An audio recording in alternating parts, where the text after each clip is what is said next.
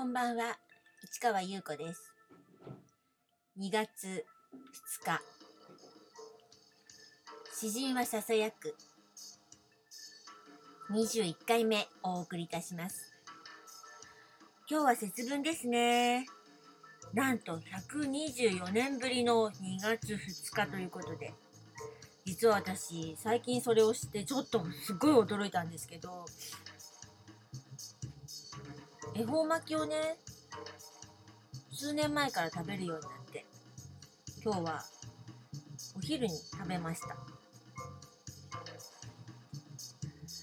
昨日は戯曲を書いてなんて話をしましたけど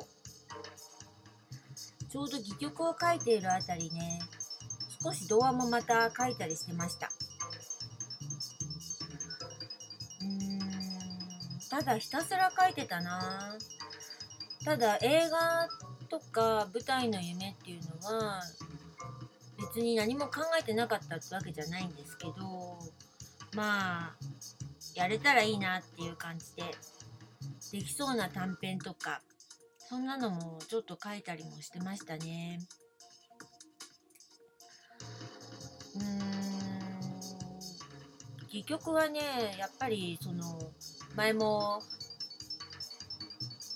映画が撮りたくて映画のチームに入りたくて公募ガイドを買った時に見つけたなんて話をしましたが公募ガイドをねまたちょっと買い始めてねそれで月に1本ぐらい書いてたんじゃないかな。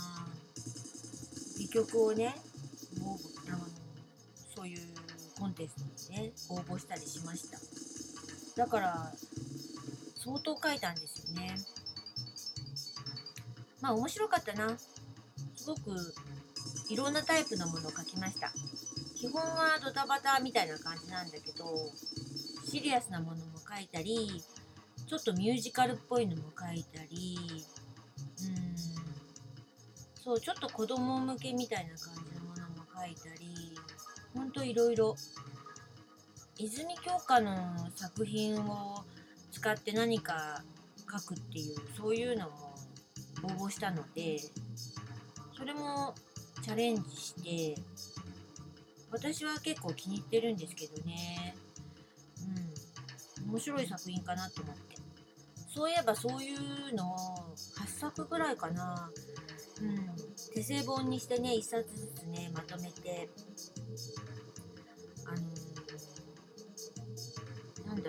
だろう箱貸しのそういうなんか雑貨とか売ってるお店とかでねなんか販売したりとかあとアートフリマっていうねそういうイベントでね販売したりとかねそういうのもやりましたよね。でもそれはねもっと後なんですよ。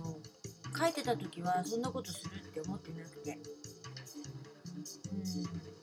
夢中で書いててそれが舞台化されたらどうなるんだろうとかいろいろ考えながら書いてて。それとはねあと別にね小説書きたいなと思ったんですよ。それで短編小説なんかも少しずつ書いてたかな。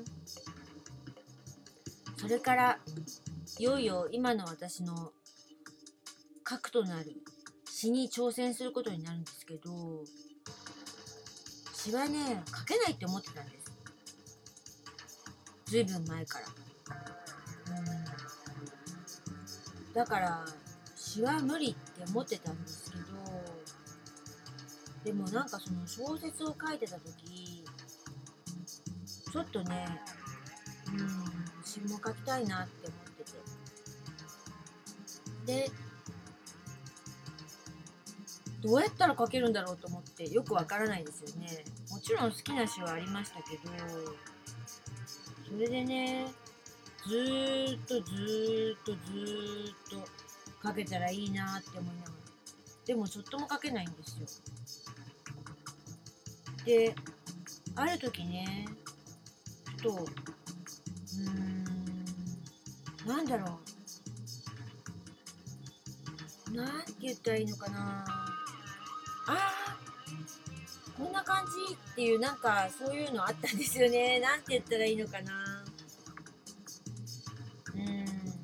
ちょうどねその頃ね私ちょっとねいろんなことありましてね閉じこもってた時期あったんですよね。それがその小説と詩に向かってた時なんですけどその時ずっとこうあまり人と話さなかったからかな。自分の内面を見つ自分の本当のやりたいことを見つめるというかずっとそういうことを考えてたんでだから生まれたのかもしれないなと思うんですけどある時パッと目の前が開けた感じでぽとりと上から落ちてきたような感じであって思った瞬間にノートに書いたら一辺の詩が書いてたんですね。うんそれそのタイトルはね考える場所です。どうですか？それじゃあわからないですよね。うんじゃあなんとか伝えられるようにまた明日話してみたいかなって思います。